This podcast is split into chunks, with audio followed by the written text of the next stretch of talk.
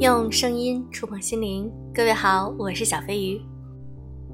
我们现在都知道，不想活在别人的期待里。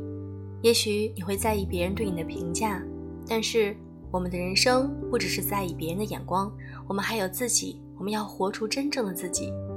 那么今天，我想和大家分享一篇文章：人一旦对自己宽容，别人就很难为难到你。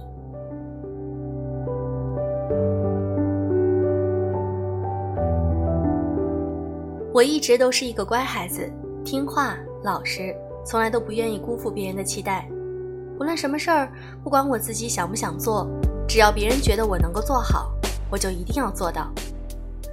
老师跟我说你能跳健美操，我就去跳；大人跟我说你要好好学习，我就考了一个很好的大学。在脱口秀大会上，选手庞博这样剖析自己，这段以轻松幽默的方式说出来的话。听起来莫名的心酸，原来我们都在不经意之间活在他人的期待里。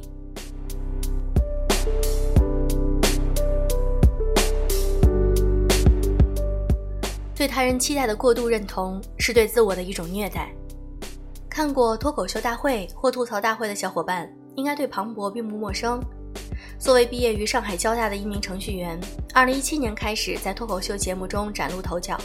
先是在今晚八零后脱口秀担任常驻嘉宾，后又在脱口秀大会中一路过关斩将，并在决赛中获得了脱口秀大王的称号。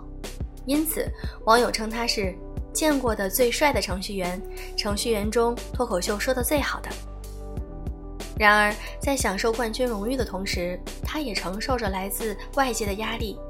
正如他在节目中说的那样，在拿了冠军后的两年里，在他们公司内部有一个传说。这个世界上就没有庞博接不了的梗，而这些赞誉背后的期待压得他喘不过气。被太多人期待又不自觉地受其影响的后果是什么呢？他觉得自己是大王，一定要好笑。他的微博上从来没有图片，发的都是段子。他不敢发自拍，怕被同行嘲笑创作力枯竭。最后，作为上一季的冠军，庞博在这一季直到第三期才上台。因为前两期都被刷掉了，而两次的失败也让他开始质疑自己是否真的懂脱口秀。和庞博一样被他人期待所累的，还有同为脱口秀的演员 Rock。Rock 和朋友一起开了一家健身房，再加上别人看他的长相都觉得他是个阳光积极的人，但实际上生活中他的能量很低，平日里不愿意多说话。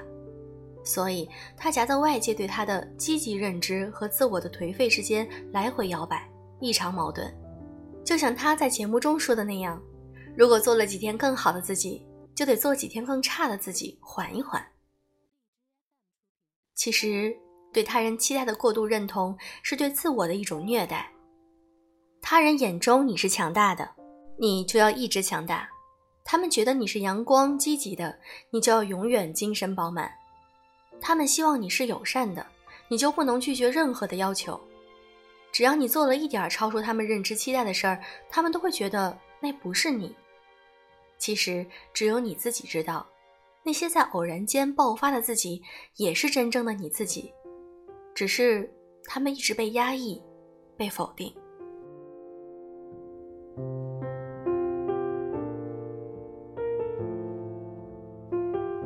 一直活在他人期待下的孩子，后来都怎么样了？网友 Shirley 这样回答：“从小到大，家人给我的标签就是懂事、听话，被期待成弟弟妹妹的好姐姐、好榜样。其实只有我自己知道，我并不是。但是我不得不被父母对长女的期待而束手束脚。长大后，好不容易可以自己做主了，却发现很难做选择。”因为一直以来都是别人给我，我不知道我喜欢的是什么，就算知道，也劝自己，可能过段时间就不喜欢了。时间久了，标签就真的成了自己的一部分。这让我想起了日本的一部获奖短片《The Dolls with Attitude》，态度娃娃。短片用略带惊悚的情节，讲述了面具女孩艾莉在他人的期待中逐渐迷失的故事。女主艾莉拥有一副标准笑容，从小被叫乖孩子，一直做好人。同学打翻了她的鱼缸，导致心爱的鱼因缺水而死。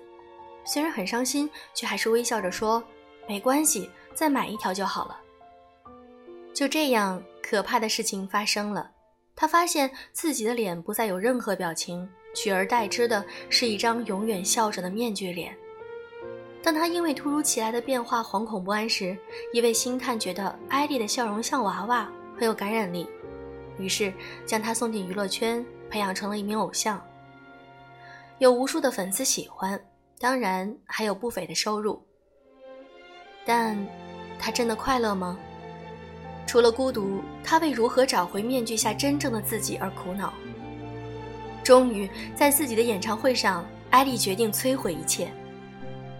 他用尽力气将话筒砸向自己的脸，一下、两下、三下，在面具应声破裂之后，艾丽却发现，在面具后面什么也没有，她的脸成了空洞，因为她早已在他人的期待中彻底的失去了自我。似乎我们从小到大或多或少都在按他人期待的样子生活，被他人的态度左右。直到后来，我们意外地发现，自己考虑做或者不做一件事的首要标准，变成了他们是否会喜欢，而非自己是否真的愿意。而这时，你可能已经忘了，究竟还能如何活出自己。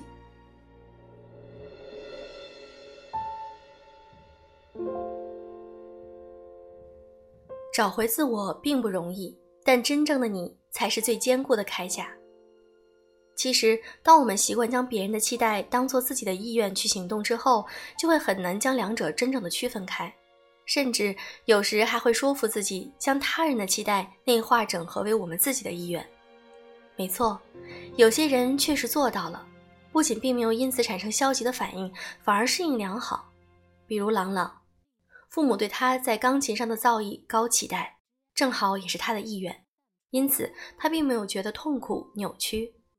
但绝大多数人都一边过着压抑自己意愿，一边努力实现他人期待的生活。例如郑爽，一直自带话题的郑爽，经常做出一些让人匪夷所思的事儿，以及发表一些不当言论，公开抽烟、怼粉丝、不定时的情绪失控等等。从心理学的角度来讲，这其实是一种抗争。在以往的采访中，我们可以发现。郑爽之所以选择成为明星，很大程度上是为了完成父母的明星梦。一直活在父母安排中的郑爽，不断的与内在的真实的自我拉扯。当父母的期待占上风时，她就安静的背负压力，被动的努力。当真正的自我复苏时，就会出现短暂的消极抵抗。这时候，我们需要区分清楚两个范畴：哪些是你的意愿？哪些是他人的期待？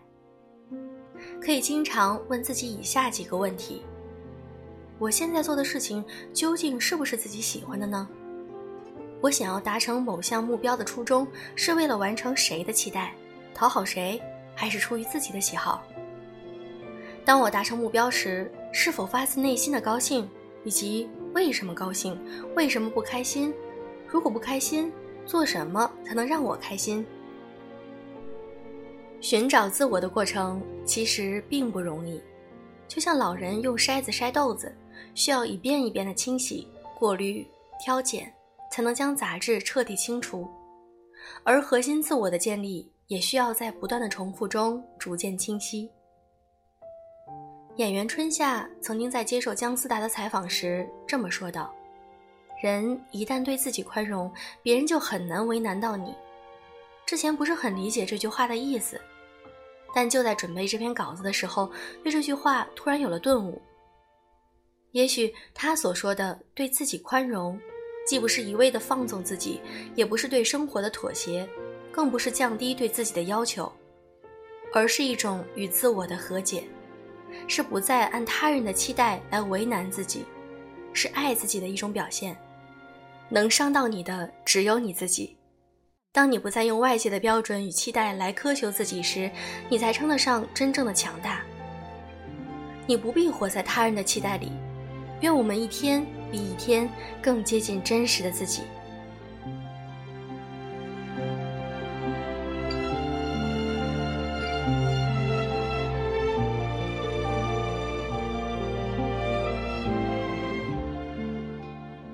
小飞鱼自己在小的时候呢，就是一个非常优秀的孩子，在别人眼里就会觉得你很乖，你很听话，而且呢，你每一件事情都能做得很好，成绩很好。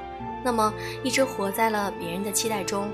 如果某一次我做了有一件不是很好的事情，也许就会打破别人对我的看法。我以前会比较在乎，但是随着年龄的增长，阅历的加深，我会发现，我真的想做自己了。我喜欢什么，我不喜欢什么，我都非常清楚。我的人生不是别人评价所能决定的。Who cares？我就是我呀，我就是这个我。我喜欢现在的自己。那么你呢？你喜欢现在的自己吗？